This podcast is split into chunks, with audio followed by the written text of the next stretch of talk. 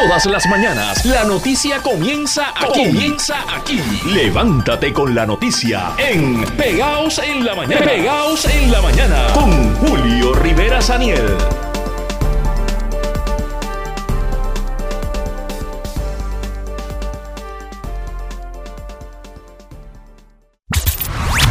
Noticia de portada. Se van alineando los planetas en el PNP y en el Partido Popular Democrático. En el Partido Popular se bajó otro de los precandidatos a la gobernación. Se trata del presidente del Senado, José Luis Dalmau, que abandonó ya la carrera y aspirará al Senado, lo que deja, tal y como anticipó aquí en Pegados en la Mañana la alcaldesa de Loíza, Julia Nazario, solo dos candidatos a la, a la candidatura principal, valga la redundancia. Jesús Manuel Ortiz, el presidente de esa colectividad, y el senador eh, que el señor senador Juan Zaragoza, que ya ha anticipado que no se quita ni se va a quitar ahora ni más adelante de esa contienda. En el PNP las fichas van moviéndose para el ámbito de la comisaría residente. William Villafañe ya dio un pie al frente y ha dicho que va a aspirar a esa posición, aunque sea compitiendo en primarias. Quiquito Meléndez parecería que también va por ahí. Y todavía está por conocerse quién será el candidato o candidata oficial de Jennifer González. Buenos días, esto es Pegados en la Mañana por Radio Isla 1320. Gracias por acompañarnos. Quiquito Meléndez hablaba sobre el asunto de su candidatura aquí en Radio Isla. No, no, yo, te digo, yo, yo agradezco al gobernador de Puerto Rico la, gentileza, ¿verdad? pero eso es una, determinación que tomaremos este eh, pronto, ¿verdad? Este, si finalmente se hace o no se hace. Pero sí te puedo decir que eh, agradezco las muestras de cariño y de respaldo de toda la gente que se ha comunicado Cuando usted dice que, que lo tomará, la tomará pronto, ¿estamos hablando de una semana? Cuando sea apropiado. Nosotros este... O sea, no tiene, no tiene como meta una semana o dos semanas, o sea, pues tiene hasta el 2 de enero, pero... Pronto. Pronto. Sí, y no tiene mucho más tiempo, ¿verdad? tiene, tiene algunas semanas, algunos días, pero... Sí, ya Villafaña se adelantó, ¿verdad? Y obviamente, como decíamos, falta conocer quién va a ser el candidato o candidata de Jennifer González, con cuyo portavoz de campaña eh, conversamos a esta hora. Nos acompaña Aníbal Vega Borges. Buenos días. Buenos días, Julio. Buenos días al pueblo de Puerto Rico. ¿Cómo ha estado usted? Bien, gracias a Dios. Qué bueno, qué bueno. Me imagino que con mucho trabajo, evidentemente. Con mucho trabajo y contento con la actividad que se dio ayer de los recolectores de endosos para Jennifer González. ¿Cuántos endosos ustedes estiman tendrá Jennifer González? Que no creo que para ella sea complicado, ¿verdad? Conseguir endosos. Bueno, la, la ley dispone que el máximo que puede recoger son 9.200, pero nosotros tenemos ya planificado 18.000. 18.000 endosos. 18.000 endosos y no, no hay problema en eso. Lo vamos a recoger en un día. Muy bien. Bueno, mire, em, el, el, reloj electoral continúa corriendo y ya hemos visto varias figuras que han adelantado para dónde van a correr, particularmente William Villafañe, ya Quiquito Meléndez parecería un secreto a voces que, que va a aspirar a Washington también. ¿Ya ustedes tienen candidato o candidata? Porque no creo que sea ninguno de estos dos, ¿o sí? Jennifer González dijo hace aproximadamente más de mes y medio que tenía un candidato para comisionado residente y que lo va a anunciar. Ya dijo ayer que esta semana va a decir cuándo, ¿verdad? Y dónde es que va a estar anunciando ese esa radicación y que va a estar con él eh, ese día, radicando ambos. Ambos van a radicar. debemos concluir que no es William Villafañe, ¿verdad? No, no, aquí William Villafañe, obviamente, todos saben que respalda a Pedro Pierluisi, aunque ha dicho este, ampliamente y en muchas ocasiones que Jennifer González está ampliamente favorecida en el pueblo, pero no hay consenso en términos de un candidato a comisionado residente. Jennifer González va a estar respaldando un candidato a comisionado residente y le va a estar solicitando al pueblo de Puerto Rico, que un voto por ella y un voto también por su candidato a comisionado residente. Este, este ha sido un secretito bien guardado, ¿no? Bueno, es tan guardado que yo no sé ni quién es el candidato. Que usted no sabe, pero ¿cómo es posible si usted está a la cabeza de la campaña? Pero ella lo tiene guardado, es ella. Y es ella la que este, ha dicho que lo va a anunciar. Mire, ¿no será que todavía no hay nadie y, y, estamos eh, jugando eh, a que a lo mejor sí, pero no? No, ya ella lo anunció hace tiempo de que tiene y, y dijo que era un él, no ella. Vale. Y no es ninguno de los nombres que, que públicamente se ha estado discutiendo. Pues desconozco. Pero sé que, que ella lo tiene, eh, lo ha dicho y lo va a anunciar en su momento. Mire, eh, eh, ¿qué si algo implica el hecho de que, ¿verdad? Más de los funcionarios con puestos electivos en la actualidad vayan apostando a la candidatura del gobernador? Bueno, mira, para nosotros eso no es nada nuevo.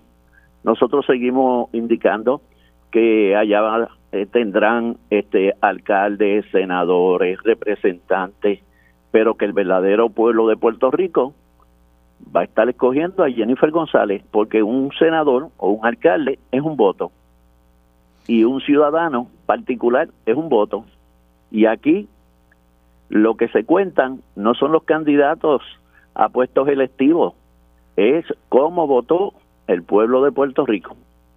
Y eso nosotros estamos seguros de que Jennifer González tiene ampliamente el favor del pueblo de Puerto Rico. Le, pregunto porque históricamente eh, siempre ha sido importante para los candidatos el tener endosos, por, por lo menos de cara público, eh, eh, les encanta presentar, mira, Mendoza fulano, Mendoza fulano como un símbolo de fortaleza. Eso es parte de las campañas, eso es parte de las campañas. Por eso, pero es importante. campaña.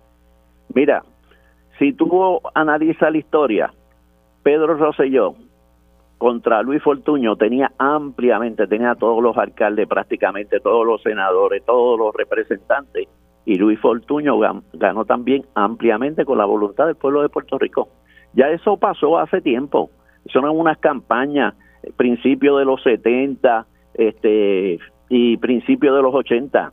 Ya el pueblo escoge quién es su candidato a gobernador. O sea, que eso de las planchas ya murió, ya, ya pasó a mejor tiempo, vida. Hace tiempo que eso desapareció. Mire, hablando de, endosos, eh, ha trascendido, usted me dice si, la información es correcta o no, que, que el, grupo de Jennifer González, del que usted forma parte, ha, denunciado, ha identificado presiones dentro de las agencias de gobierno para eh, respaldar al gobernador. ¿Eso es correcto? Bueno, eso es lo que se está alegando por algunas personas que eh, comparecen o tú los llamas, le dices, mira esto, y te dicen, mira, este, no, yo estoy trabajando en el gobierno y, no puedo, pero no te preocupes, estoy tapadito, voy y voto por Jennifer. Cuenta con eso. O sea que hay mucho, mucho tapadito por Jennifer en las agencias de gobierno. Bastante, y va a ser la sorpresa grande. Eh, ¿Usted eh, puede plantear que efectivamente han recibido esas denuncias de, de, presiones? allí en el comité de, campaña de Jennifer González hay dos personas a hacer esas denuncias. Pero eso eso a nosotros, por lo menos, al comité de Jennifer González, no le preocupa eso. No le preocupa. Estas presiones no, van a tener ningún efecto sobre el resultado final. Ninguna, ninguna. Don Aníbal, una, una cosa, eh, de hecho estaba hablando al inicio del programa sobre este asunto. ¿Cuán importante, siendo sincero, es la llegada de estos partidos nuevos, particularmente Proyecto Unidad y, y la posibilidad de, de alar votos al PNP? Eh, ¿Esto es una amenaza real o esto es un cuento de camino? ¿Hay que estar pendiente? Nosotros, analizamos eh, específicamente, ¿verdad?, cómo se van desarrollando las campañas y el respaldo que tienen los candidatos con relación a estas campañas. Yo te puedo indicar que el análisis que hemos hecho con relación particular a el proyecto eh, de dignidad, cuando lo evaluamos, por lo menos en la campaña de Jennifer González, no nos preocupa por la ventaja que tiene Jennifer González. A lo mejor hay una preocupación en el bando de Pedro Pierluisi en el análisis. Eso se los tendrán que preguntar a ellos en su momento. ¿Por qué? Porque, por lo menos la ventaja, la ventaja que nosotros tenemos con relación a la candidatura de Jennifer González es amplia para ganar la gobernación y ganar la primaria. De hecho, la primaria del partido de Victoria, de Proyecto Dignidad es ahora en febrero. Vamos a ver cuántas personas van a participar a esa primaria. Así que Proyecto Dignidad ni cosquillas a Jennifer González. Nosotros no estamos preocupados con relación a eso. Como no, le agradezco, don Aníbal, como siempre. Gracias por estar con nosotros. Igual para ti. Estás pegados en la mañana por Radio Isla 1320 hablando de candidatos. A esta hora nos acompaña uno que ya ha anunciado lo que parecía un secreto a voces, pero, pero no es lo mismo pensar que va a anunciarlo a que lo anuncie. Se trata del senador William Villafañe del Partido Nuevo Progresista. Buenos días, William, ¿cómo está? Muy, bueno, muy buenos días para ti, Julio, y buenos días para todo el pueblo de Puerto Rico. Bueno, así que candidato formalmente ya, precandidato a Washington, ¿no? Eso es así. Eh, ¿Cuándo, más que cuándo, por qué, por qué esa candidatura y no, por ejemplo, regresar al Senado o aspirar a otra posición a nivel local, Villafañe? He conversado con la base del Partido Nuevo Progresista, ha quedado vacante la candidatura a comisionado residente en Washington. Hace, una hace falta una persona eh, con la capacidad tanto de ganar las elecciones como de hacer un buen trabajo y representarnos bien en Washington y me hice disponible para ello. Y no tengo la más mínima duda de que en enero del 2025 estaré representando al pueblo puertorriqueño en Washington. ¿Qué le hace estar tan seguro que usted será el, ganador de esa contienda? Primero, eh, ¿verdad? Porque sabemos que aquí habrá dos procesos, probablemente una primaria si se concretan otras candidaturas y en segundo lugar, pues la elección general porque llevo más de 30 años ya visitando todos los pueblos de la isla y conozco el liderato, conozco la base de nuestro partido, he conversado con ellos durante el tiempo reciente y ha sido el reclamo consistente de ellos aspirar a esa candidatura y desde que comenzó a sonar mi nombre públicamente, personas entonces de otras ideologías y otras líneas partidistas se han expresado, eh, se han comunicado conmigo y me han dicho y dejado saber que de yo dar este paso, que contara con ella.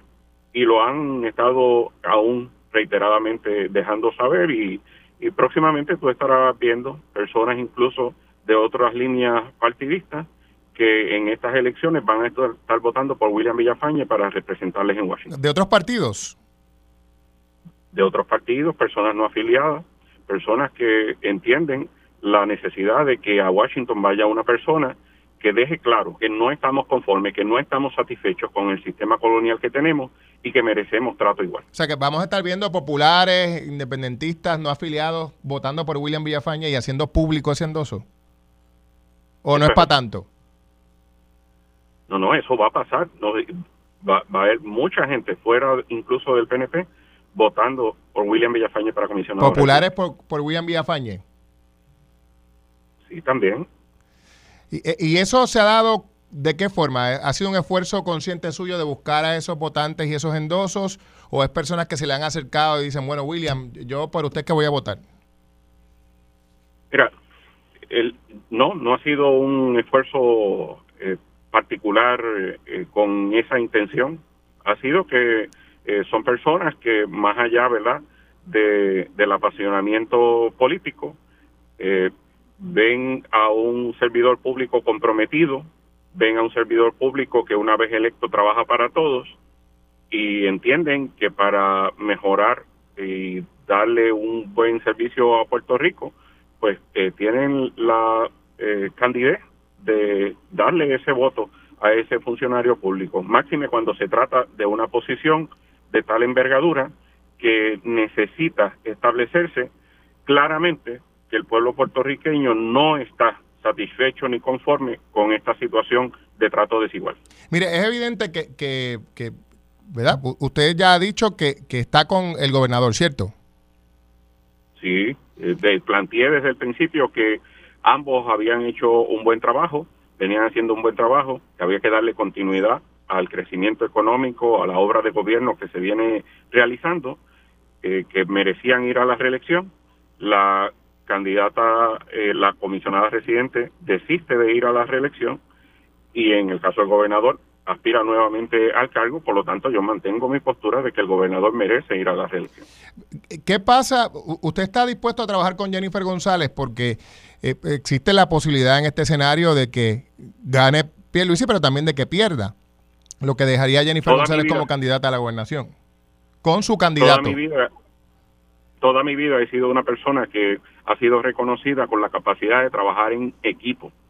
Si lo he hecho, incluso con personas que no son de mi mismo partido, de mi misma ideología, ¿cómo no hacerlo con una persona con la que comparto eh, el, compromiso genuino de lograr la estadía para Puerto Rico, de lograr de darle un gobierno eh, bueno a Puerto Rico. Pues claro que sí, pero eso queda en manos, ¿verdad? Eh, del pueblo puertorriqueño, del electorado puertorriqueño y en este caso del, del electorado estadista progresista. Y en, en, mi caso, yo voy a estar votando por el gobernador Pedro Pierluisi. Mire, eh, el problema es que Jennifer González, de ganar la primaria, va a tener su propio candidato. ¿No teme usted quedarse en el aire si ese fuera el escenario? No tengo, eso no es ningún problema. Me parece que lo que ha sucedido aquí es que ya ella había adelantado que iba a postular con una pareja y ciertamente pues hay una obligación ya, ¿verdad?, de cumplir esa esa palabra empeñada, pero me parece, ¿verdad? Toda, todo el mundo ha evaluado nombres de los que potencialmente pudieran aspirar con ella y no he escuchado ningún tipo de arraigo para ese tipo de opción y de, de todas formas, ¿verdad? Estoy aglutinando el, tanto la base, tanto el liderato detrás de nuestra candidatura para eh, ir tranquilo a prevalecer en este proceso primarista. Eh, yo tengo la madurez, tengo la capacidad de ir a este proceso primarista sin insultar, sin faltar respeto, sin personalismo, logrando eh, el que luego de prevalecer en la primaria, al otro día, aunar los esfuerzos, incluso de aquellas personas que por alguna u otra razón, ¿verdad?, hayan favorecido a algún otro candidato, pues ese, ese día estén detrás de nuestra candidatura para ir todos juntos a ganar las elecciones del 2024. Villafaña, cuando usted dice que esto no tiene arraigo, ¿se refiere a qué específicamente? Bueno, aquí todo, todo el mundo ha escuchado eh, por debajo las opciones que ha estado bajo consideración de la comisionada reciente y los han encuestado y saben que no tienen ningún tipo de oportunidad. ¿Son flojos esos candidatos? No, no, no, espérate. Ninguno de los que se ha mencionado es una. Eh, todos son personas eh, probas, son comprometidos. No, no, me refiero a su calidad, a cualidades, sino a, su capacidad de arrastrar votos, porque usted dice que no salen bien en las encuestas. Bueno, lo que pasa es que ya el pueblo progresista tiene una opción de triunfo. ¿Qué es y es William Villafaña. Y usted le gana al candidato Jennifer. William Villafañe va a ser el comisionado residente en Washington a partir del 2025. Por eso, pero usted le gana a ese candidato. Si hubiera una primaria. William Villafañe va a ser William Villafañe va a ser el comisionado residente en Washington en 2025. Anótalo ahí. Ganando primaria, ganando elecciones. Mire, eh, eh, usted sabe entonces ya quién es el candidato. Si está tan seguro de ganarle. Que se, que se anuncien, que se anuncien. Don William, le agradezco el tiempo como siempre. Gracias por estar con nosotros. Cómo no, siempre a la orden. Bendiciones a todos. Conversamos con otro de los precandidatos a Washington por el Partido Nuevo Progresista. ¿O me equivoco, Quiquito Meléndez? Buenos días. Saludos a ti, saludos a ti, a todos los que escuchan. Un placer estar nuevamente contigo. ¿Le presenté bien? Claro que sí. O sea, que usted es candidato a Washington. Oh, definitivamente. Eso, eso en el PNP este, hay una primaria para la comisaría residente este, y obviamente pues en ese proceso estamos y vamos a prevalecer. ¿Cuándo usted formaliza esa candidatura? Bueno, yo durante el día de hoy estaba anunciando precisamente eso, que tomé ya la decisión finalmente de, anunciarlo este y de que voy a estar este, aspirando a la comisaría residente. Eso no es un secreto, yo creo que eso ya está este, en, los medios de comunicación. Yo creo que esto es una, una candidatura que viene de, la base. Fíjate que eh, nosotros, eh, por lo menos en el PNP, yo tengo bien claro que los, los, dueños del partido son precisamente la base, los electores. Por eso es que el PNP, a diferencia de otros partidos, eh, tiene primarias, porque aquí eh, no es el liderato el que pone y quita, es precisamente la base de nuestro partido quien escoge quiénes son los líderes del partido. Y nosotros tenemos bien claro eso.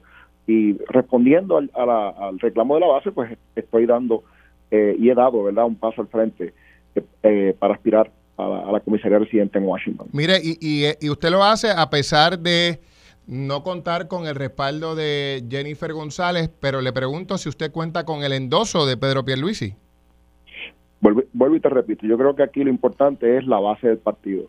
Eh, y yo, la candidatura empieza por de abajo hacia arriba, no de arriba hacia abajo. El que esté buscando una candidatura de arriba hacia abajo, pues, sabes, pues, yo creo que eh, está equivocado, pero eh, en mi caso, yo respaldo la candidatura del gobernador de Puerto Rico, Pedro Pierluisi, eh, y te tengo que decir que este todo esto es parte de, de verdad de, un, eh, un reclamo que he estado eh, recibiendo de la base desde hace ya mucho tiempo, ¿verdad? Desde las visitas. Yo llevo muchos años visitando Washington.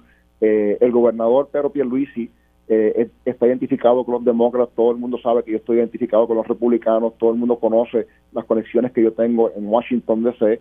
Eh, no es de ahora, es de muchísimos años. Yo conozco cómo funciona Washington eh, y de atrás adelante. Así que yo creo que es importante que fortalezcamos la papeleta del PNP con un candidato republicano que pueda relacionarse con todos los sectores del Partido Republicano y también tener espacio de hablar y esa, esa capacidad de poder hablar con los compañeros del Partido Demócrata. Así que eh, si no, o sea, si eso no sucediera de esa forma, pues entonces sí tendríamos algún problema en Washington, pero la realidad del caso es que yo estoy complacido y convencido de que vamos a prevalecer y, eh, y con el respaldo de la gente de, la base del Partido Progresista. Mire, ¿y, ¿y, qué cambió de ayer para hoy? Que hoy ha decidido, como usted nos ha comunicado aquí, anunciar esa candidatura.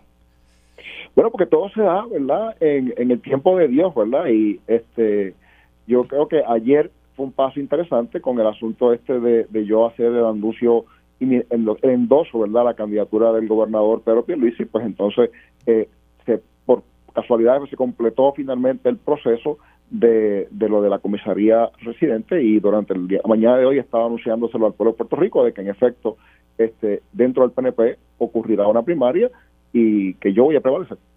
Usted va a prevalecer. El gobernador Pedro Pierluisi ha dicho, de hecho lo dijo aquí en Radio Isla 1320 en entrevista con Mili Méndez el viernes, que él no va a endosar a nadie. E, ¿Eso de qué manera usted lo interpreta y si esto puede tener algún efecto sobre la contienda? Mira, yo creo que eso es lo, lo, lo correcto. Yo creo que el gobernador está haciendo lo correcto para permitir que la base del partido libremente, de presiones ninguna, ¿verdad?, pueda este, de alguna manera eh, pues, identificar y votar, escoger por el candidato que finalmente ellos decidan. Así que me parece a mí que es eh, el, planteamiento que el gobernador hace es un planteamiento en la dirección correcta. Pero si finalmente él decide hacer un anuncio, pues también, oye, eso, eso es una prerrogativa personal que él tiene. Eh, pero eh, en este momento mi aspiración no depende, ¿verdad?, de, lo que alguien, de, de, los líderes, depende precisamente de la base del partido, que es de donde realmente, donde está la fuerza del PNP, no es arriba, es abajo, es en la base del partido, porque es la base más grande de Puerto Rico y, y, esa, y esa base está pidiendo y está este, esforzando eh, que, que la estabilidad finalmente se cumpla y que, que tengamos igualdad y que finalmente podamos de alguna manera eh, participar activamente en programas que hoy no estamos participando porque la desigualdad eh, económica que Puerto Rico tiene pues, nos evita, ¿verdad? Que el Congreso y permite que el Congreso trate a Puerto Rico de una manera discriminatoria con un montón de programas eh, sociales que no aplican a Puerto Rico, programas de desarrollo económico, programas de agricultura y programas y particularmente para el sector bien vulnerable que aquí siempre se, eh, o sea, nunca se toca mucho, que son los veteranos. Por eso es que ese es mi compromiso con esa gente, con la gente que necesita realmente ayuda. Eh, yo, sabe, ellos, ellos, lo he hablado con ellos y te tengo que decir que me siento bien, bien complacido con, con estas conversaciones que he tenido con todos estos grupos y yo te aseguro a ti que eh, va a ser una contienda bien interesante. William Villafaña ha dicho que le gana a cualquiera de los candidatos. ¿Eso le incluye a usted? ¿O no? Va a tener la oportunidad de, de verdad de, enfrentarse a mí. ¿Le gana? Lo, más importante es que él, se puede, él, puede decir lo que él quiera. Por eso, pero, eso le pregunto a usted que si usted cree que él le gana, porque él dice que le gana a cualquiera. Bueno, él puede decir lo que quiera y tú lo que que quiera, pero yo voy a prevalecer en esta primaria. Y, y es la verdad. este Así que no es lo que yo diga, es lo que la base del partido va a decir. Y yo te digo que la base del partido respalda a Quiquito Meléndez para comisionado. ¿Usted ha encuestado? ¿Usted ha encuestado? Porque lo noto súper seguro. Pues mira, eh, yo he visto diferentes números a través de, ¿verdad? Uno, uno recibe información de mucha gente, Pero sí te puedo decir que todo es positivo eh, hacia la candidatura de Quiquito Meléndez. ¿Pero usted ha visto encuestas? Yo te tengo que decir que sí hemos visto encuestas, hemos visto encuestas, hemos visto números por ahí de distintas de distintos grupos. Así que y uno y llaman a uno para decirle que vieron y todo ese tipo de cosas, pero la encuesta importante es la que va a ocurrir cuando se cuenten los votos, porque las encuestas no, no deciden, las encuestas dan una idea, pero más importante aún, eh, Hoy los números son de manera y hay que buscar la manera de mantener los números y mejorarlos porque el momento culminante es cuando la gente emite el voto en la urna. Así que Quiquito Meléndez va a Washington y va a ganar la primaria. Totalmente, ese, ese, es, ese es el récord. Mire, no teme que Jennifer González le haga campaña en contra intensamente y le ponga piedras en el camino. Mira, todo el mundo tiene derecho a hacer lo que sea, pero la verdad es que yo no tengo una contestación para eso. Usted se reitera... Yo, yo contesto los ataques con más, más trabajo. Usted podría trabajar con Jennifer González porque usted ha dicho que ella tiene se junta con gente con la que usted no se junta, incluyendo a... eh, eh, ¿verdad? A, a esta persona que estuvo trabajando con Ricardo Rosselló, eh, con Elías Sánchez. ¿Usted se juntaría con Jennifer González? Mira, la, verdad es que yo estoy, yo estoy convencido de que la primaria la va a ganar Pedro Pierluisi por lo tanto no vamos no hay, no hay necesidad de estar este, atendiendo ese, ese, ese escenario hipotético. Así que yo no yo no trabajo con hipotéticos, yo trabajo con realidades y la realidad del caso es que esa primaria va a prevalecer el gobernador Pedro Pierluisi. Bueno, Quiquito, la verdad es que el escenario de victoria de Pedro Pelici también es hipotético, ¿verdad? Porque aquí nada está escrito en piedra. Usted prefiere la, la, el, el escenario hipotético de Pierluisi, pero no le gusta el de Jennifer. No, no, lo que pasa es que yo estoy viendo y las consultas que yo he estado haciendo en la isla me plantean a mí que Pedro Pierluisi va a ganar, ¿verdad? Para mí eso, y es el gobernador incumbente, de verdad. Así que yo te, eh, te tengo que decir que el escenario va a ser que Pedro Pierluisi va a revalidar como eh, candidato a gobernador y como gobernador de Puerto Rico. Jennifer se queda con las ganas. Pedro Pierluisi va a ser el, el gobernador de Puerto Rico.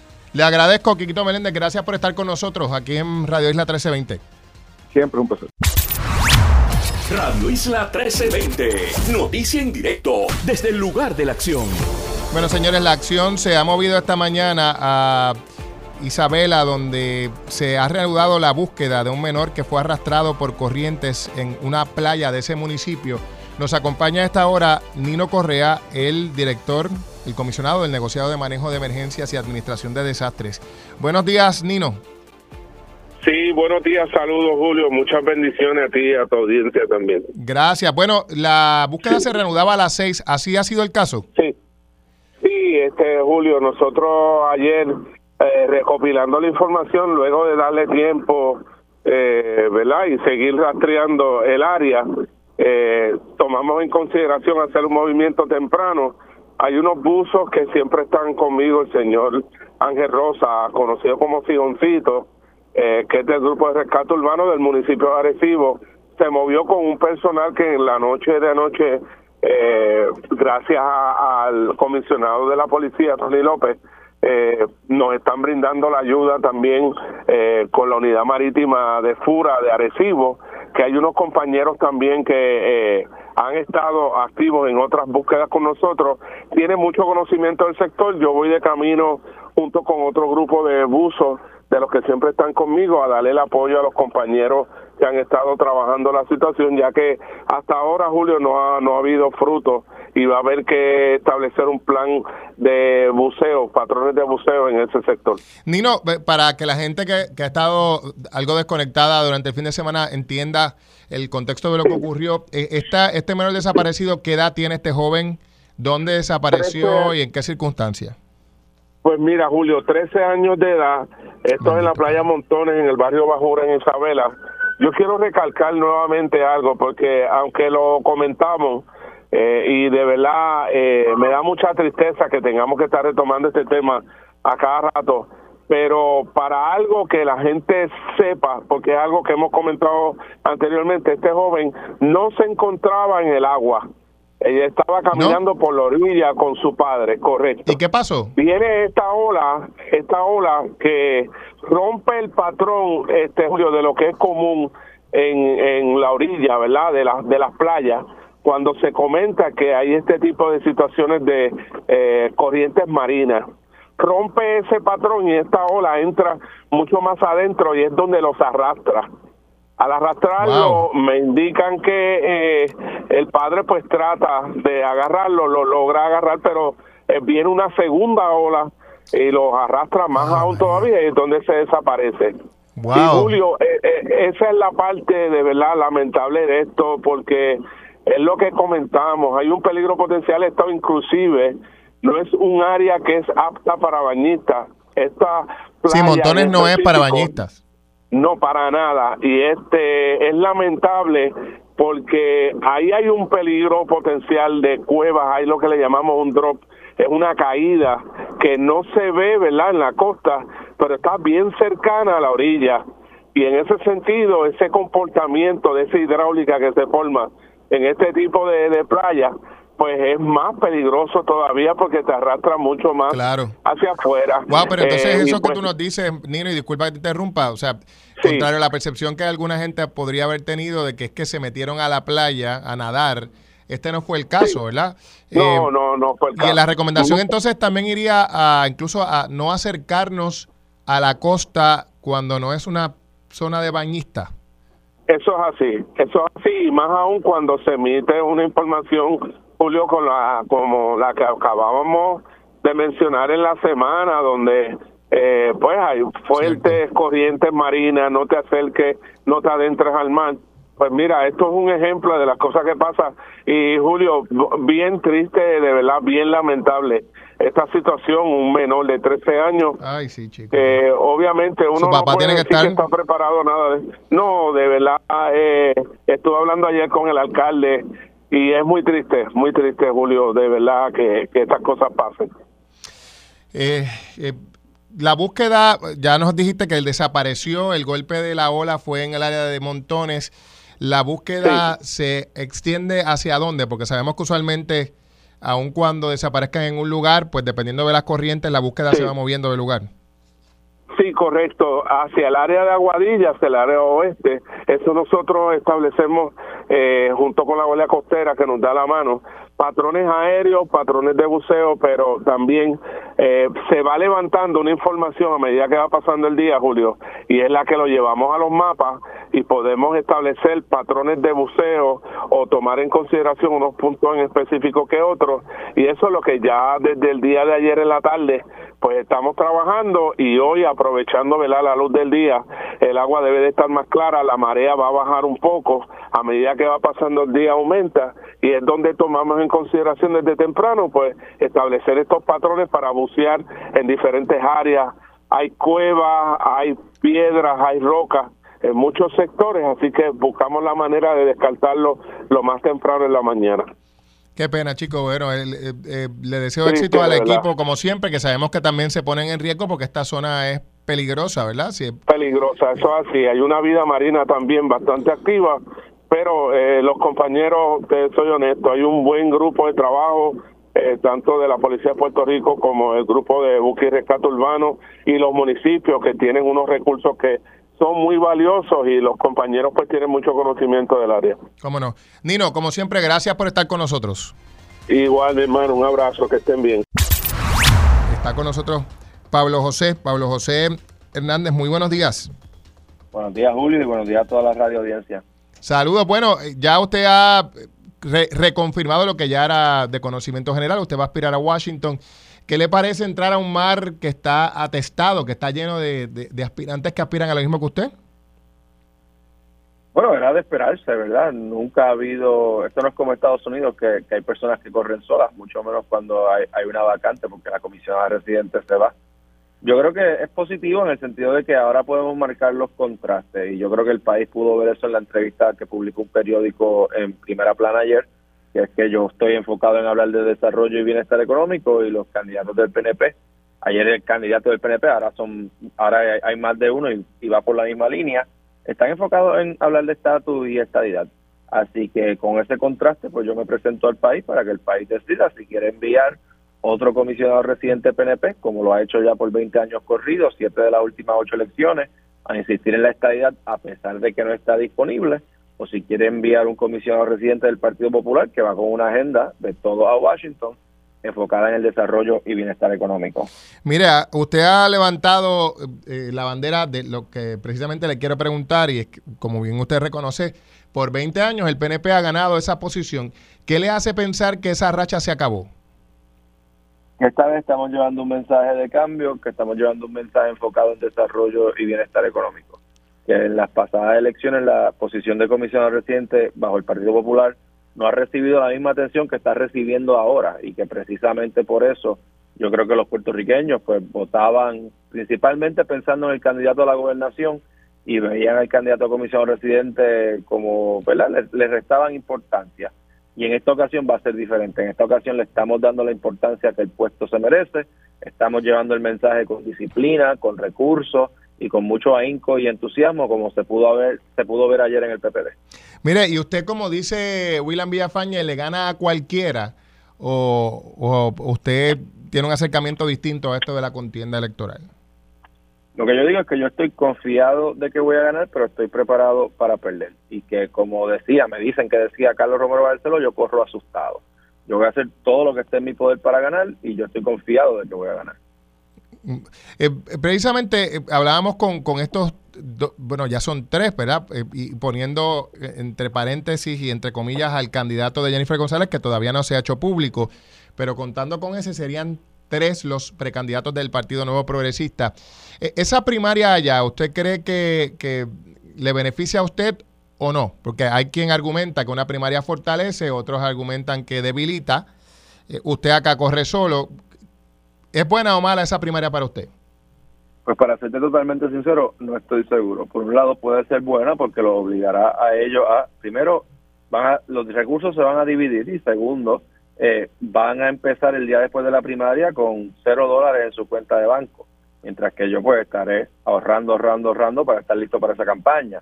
Pero por otro lado también cuando hay una primaria se convierte en una competencia de quién es el más PNP y dentro de esa competencia de quién es el más PNP también van a competir por quién es el que más más duro me da, el que más duro me ataca, el que más el mejor me puede el que mejor me puede fiscalizar. Así que se puede ver de dos maneras. Eh, yo creo que será interesante analizarlo. Mire, y mm, hablando de primarias, ¿usted respalda inequívocamente a Jesús Manuel Ortiz?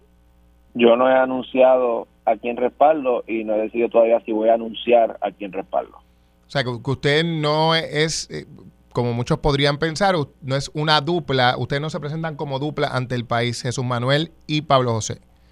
No, si yo endosara uno de los candidatos a la gobernación, lo haría diciéndole a los populares, con este es el que yo creo que puedo trabajar mejor o este es el que yo creo que puede hacer un mejor trabajo por Puerto Rico, pero no haríamos campaña como dupla, tendrían que ganárselo sobre sus propios méritos, ¿verdad? Con sus propias propuestas, que es como yo sé que quieren hacerlo. Don Pablo, eh, eh, sobre, sobre usted, uno de los señalamientos constantes, y usted estoy seguro que es consciente de ello, es el tema de, por una parte, la juventud y por otra, la falta de experiencia política formal, ¿verdad? ¿Cuál es su respuesta a ese planteamiento que cuando sale su nombre resulta en, la constante? Por, no añadir, y lo hago ahora para efectos de la discusión, que, que usted quiere ser candidato porque usted es el nieto de Hernández Colón y punto. Pueden leer mi resumen en pablojosehr.com, diagonal resumen. Yo tengo experiencia de trabajo en el sector público y en el sector privado, en Puerto Rico y en Washington. Y ninguna persona de un partido de oposición puede cuestionarme por aspirar al cargo de comisionado residente sin haber aspirado a otro puesto antes. En Proyecto Dignidad, el primer cargo al que aspiró César Vázquez, ¿cuál fue? Gobernador. En Victoria Ciudadana, el primer cargo al que aspiró Alexandra Lúgaro en 2016, ¿cuál fue? Gobernadora. En el PIB, el primer cargo al que aspiró Juan Dalmado en el 2012, ¿cuál fue? Gobernador. Así que me parece a mí que ese es un ataque que o sea, siempre te tienen que atacar y pues se están yendo por esa, pero que es un ataque bien débil que, no va a tener resonancia con el país. ¿Usted efectivamente cree que eso el, el, el país no lo ve así? No, ¿No le cuestiona a usted la falta de experiencia, la alegada falta de experiencia? Creo que los que se oponen a mí la cuestionan por cuestión de conveniencia, pero cuando escuchan mi argumentación, cuando yo les explico, olvídense de mi apellido, lo que yo he dicho, olvídense de mi apellido, lean mi resumen, miren dónde yo estudié, miren dónde yo he trabajado, miren las cosas que yo he hecho en el sector privado. Y cuando les explico, y tampoco tiene credibilidad este argumento de que yo debía haber aspirado a otra posición antes, porque mira, todos estos otros candidatos de otros partidos para que aspiraron primero, entonces los que tienen venta abierta pues cambian de parecer. Pero claro, en política hay personas que siempre se van a oponer a uno y se van a enganchar de cualquier cosa. Así que usted está confiado en esa victoria y dice, habla de su agenda en Washington. Uno de los temas pendientes, no sé si usted coincida, pero es el tema del estatus. Siempre surge en cada una de las campañas Y en el caso del Partido Popular se ha planteado históricamente que quizá ese es el tema que se convierte en el talón de Aquiles, ¿verdad? Que están todos juntitos, pero cuando hablamos del estatus, pues allá en el Partido Popular Democrático, pues se levantan las banderas de alerta, algunos van para un lado, otros van para otro. ¿Usted cree que es posible aglutinar a todo el Partido Popular detrás de una propuesta de estatus en este momento? En primer lugar, la, gente tiene bien claro eh, mi postura en cuanto a estatus. Eh, en segundo lugar, sí, yo creo que la mayoría de los populares defiende inequívocamente el Estado Libre Asociado con un mandato para mejorarlo. Y en tercer lugar, que es lo que yo creo que más claro he intentado dejar en todo este proceso, mi prioridad es el desarrollo económico, mi prioridad no va a ser el estatus. Si usted quiere un comisionado residente cuya prioridad sea el estatus y no el desarrollo económico, va a tener opciones en esta papeleta. Pero yo soy la opción de los que quieren enfocarse en el desarrollo económico. El estatus no será un tema prioritario bajo la comisaría residente de Pablo José Hernández. Siempre es un tema prioritario, pero no será la prioridad. La prioridad será el desarrollo económico. Don Pablo, gracias por estar con nosotros. A ti. Noticia de portada. El boxeador Félix Verdejo culminó la semana conociendo su sentencia en el caso por la muerte violenta de Keishla Rodríguez. Doble cadena perpetua, lo que implica que pasaría el resto de sus días en la cárcel, un proceso doloroso y extenso que enfrentó la familia y que además fue visto en primera persona por el país que siguió de cerca los acontecimientos. La joven habría cumplido hoy 30 años. Buenos días, esto es Pegados en la Mañana por aquí por Radio Isla 1320 y precisamente hoy en nuestros estudios pues está Don Tony, el padre de Keishla, a quien le damos la bienvenida y las gracias por estar con nosotros. Siempre, siempre buen día a todos ustedes también por la invitación también. Me comentabas, no, tenía el dato eh, cuando llegaste, que, hoy habría sido el cumpleaños de, de tu hija. Número 30, sí, hoy, es hoy, hoy 6 de noviembre. 30 añitos. ¿Qué, pasa por tu mente en medio de esta fecha que conmemoras hoy? Porque los hijos siempre están presentes, ¿verdad? Aunque no físicamente. Eh, cumpleaños hoy y este cumpleaños se da después de que el viernes conociéramos del veredicto, una especie de cierre de, de cierre capítulo. capítulo. Sí, para nosotros sí.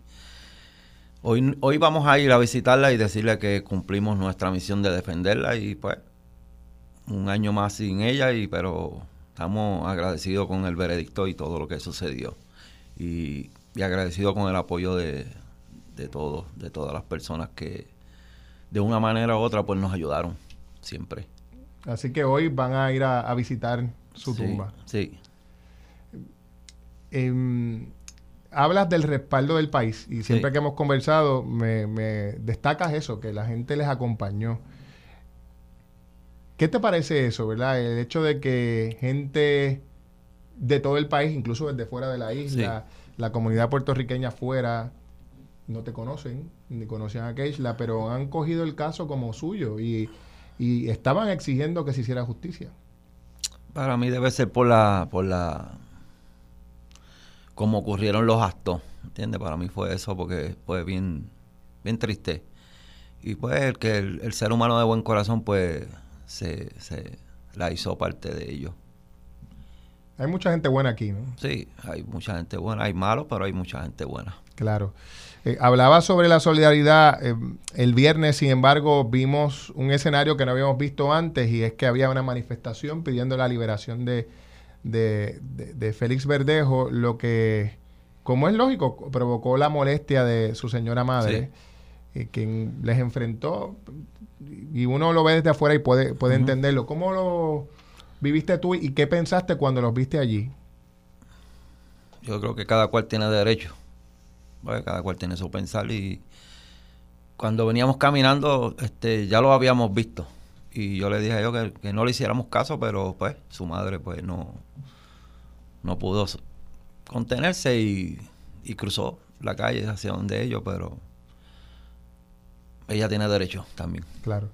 ¿Son personas que ustedes conocían? No. No son personas. No, son personas que. Del entorno de Félix. No, no, son personas que se han dejado llevar por una página que hay en la red y. ¿O sí? Sí, porque me enviaban la, la, la fecha, que tal día vamos a estar allí, pero si te pones a ver, habían cinco personas allí. Claro. No era una masa de, de gente, ¿me entiendes? Que vergüenza me dio a mí, que. Pero ellos sabrán. Eh, muchos de ellos, bueno, muchos son cinco personas, pero los que estaban allí eh, fueron parcos, pero se hacían eco, Tony, de muchas teorías que la gente ha estado elaborando durante todo este tiempo.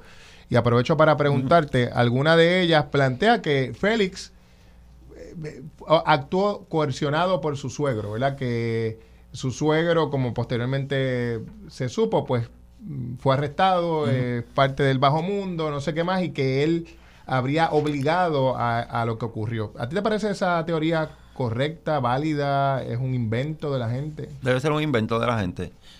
Inclusive yo, yo, la primera vez que lo voy a decir, yo me encontré con él nueve meses después y eso es, este, la gente hizo sus teorías de, de, la calle, Yo no, yo no creo esa parte, de verdad, no la creo y no la, no la comparto tampoco porque no, él lo hizo todo, más, se probó, más allá de dudas razonables, se probó y está, está pagando lo que hizo va a pagar lo que hizo y cada cual, cada cual. Fueron dos personas y las dos personas por lo menos ya están en prisión.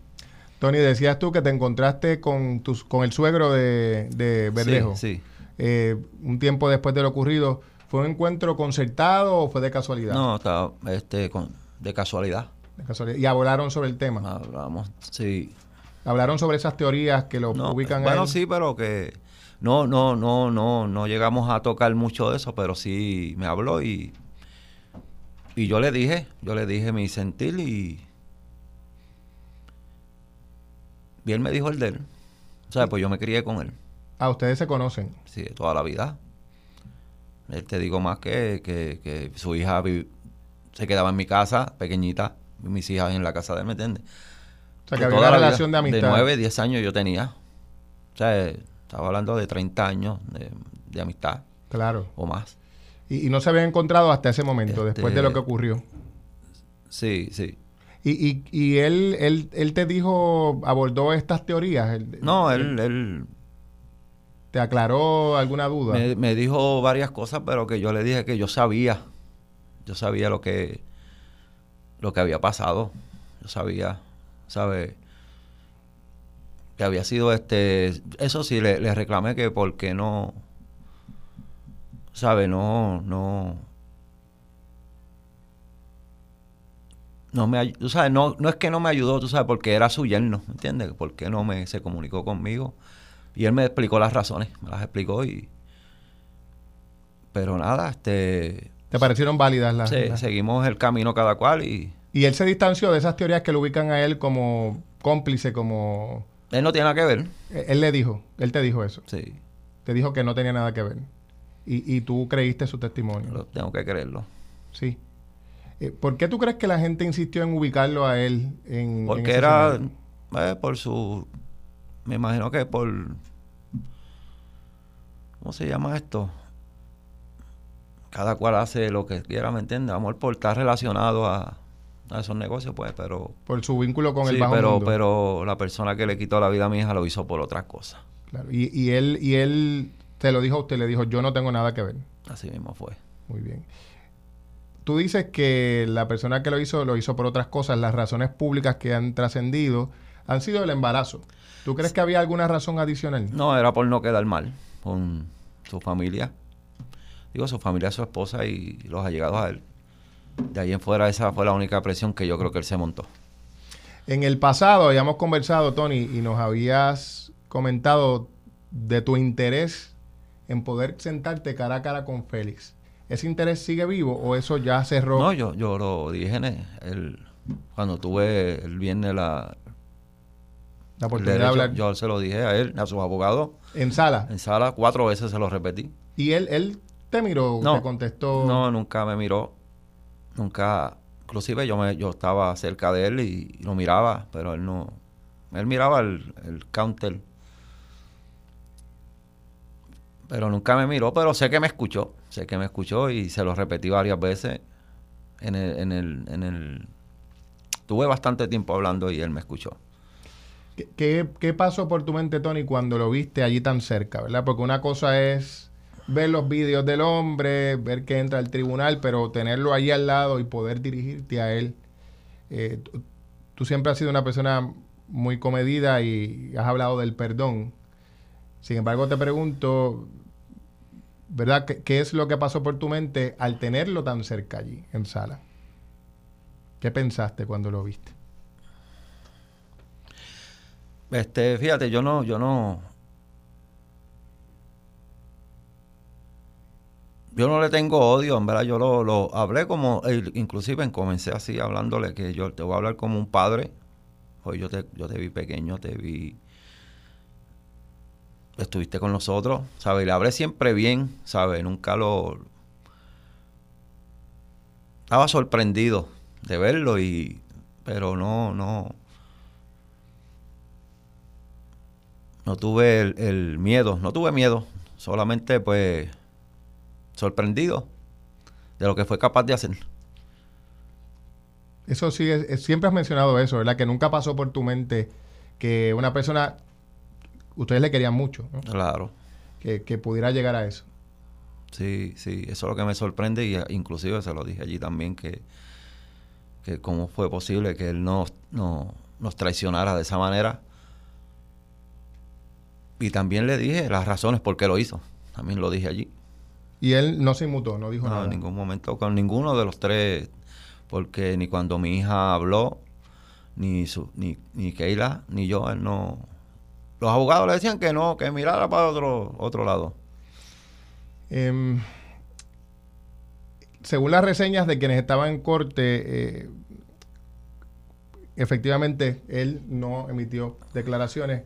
En ocasiones sí se, se le vio sonriendo y parece que alguien le regañó o le dijo que no estuviera sonriendo.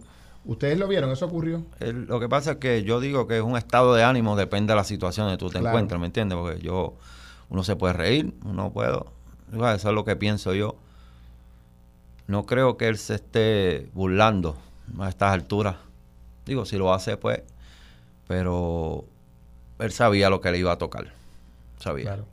Tony, este caso, si algo ha traído a- ante el país en su momento fue el impulsar la discusión de la violencia de género. Sí. El que se decretara un estado de emergencia posteriormente.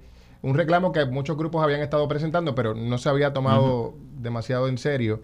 Y hay quien argumenta que este caso y otros empujaron al Claro. gobierno a aceptar que había un problema en el país.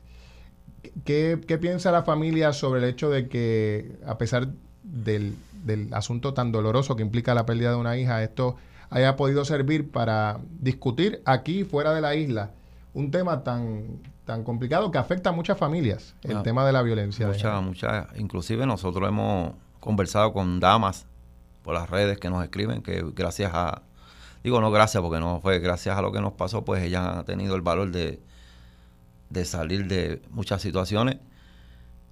Como le dije, mi hija pagó el precio. Mi hija pagó el precio y yo creo que ella pues trascendió en eso y, y, es lo que no, a veces no, no, nos mantiene que ella hizo, ella hizo su propósito en este mundo y, que está en un mejor lugar, pero yo sé que mucha gente se identificó con mi hija y, tuvieron el valor de- de gritar y de, y de salir de muchas cosas que estaban pasando. ¿Te parece entonces que, que Isla, sin saberlo, ha ayudado a salvar otras vidas? Sí, seguro. Y, y, y, y lo tengo consciente de que así ha pasado. Ha pasado porque me he encontrado con algunas de ellas y me han abrazado Sí. gracias a mí. Wow. Aquí en Estados Unidos, ¿sabes? Que fue, fue algo trascendental, de verdad que sí. Bueno, Tony, eh, te agradezco el tiempo mm, mm, eh, para conversar con nosotros un poco aquí en Pegados en la Mañana y, eh, ¿verdad? Un poco reflexionar así en voz alta sobre todo este proceso del que el país ha estado pendiente desde el día uno. Y, y como me decías, que tanta gente se ha sentido tan cercana a ustedes en la Sí. familia. Mucha ¿verdad? gente, mucha gente que de verdad no, no, no conozco. De, bueno, me escriben de, de todos los países, me escriben. Me abrió muchos corazones mi hija.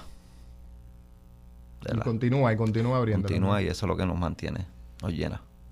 Bueno, te agradezco el tiempo, Tony. Nuevamente, Siempre. gracias. Y no tenía idea, ¿verdad?, que hoy cumplía 30, Hoy, 30 años. Fecha más, más, más emotiva aún. Sí. eh, nuestros mejores deseos para la familia, que logren poder recuperarse en medio de este proceso de duelo que se ha extendido por tanto tiempo, ¿verdad? Y, Claro que sí. y que hoy pues esos recuerdos llegan otra vez más vivos con el cumpleaños Seguro. de ella. Gracias por tu tiempo como siempre. ¿ah? Siempre. Seguimos a la orden por acá por. Radio Isla 1320.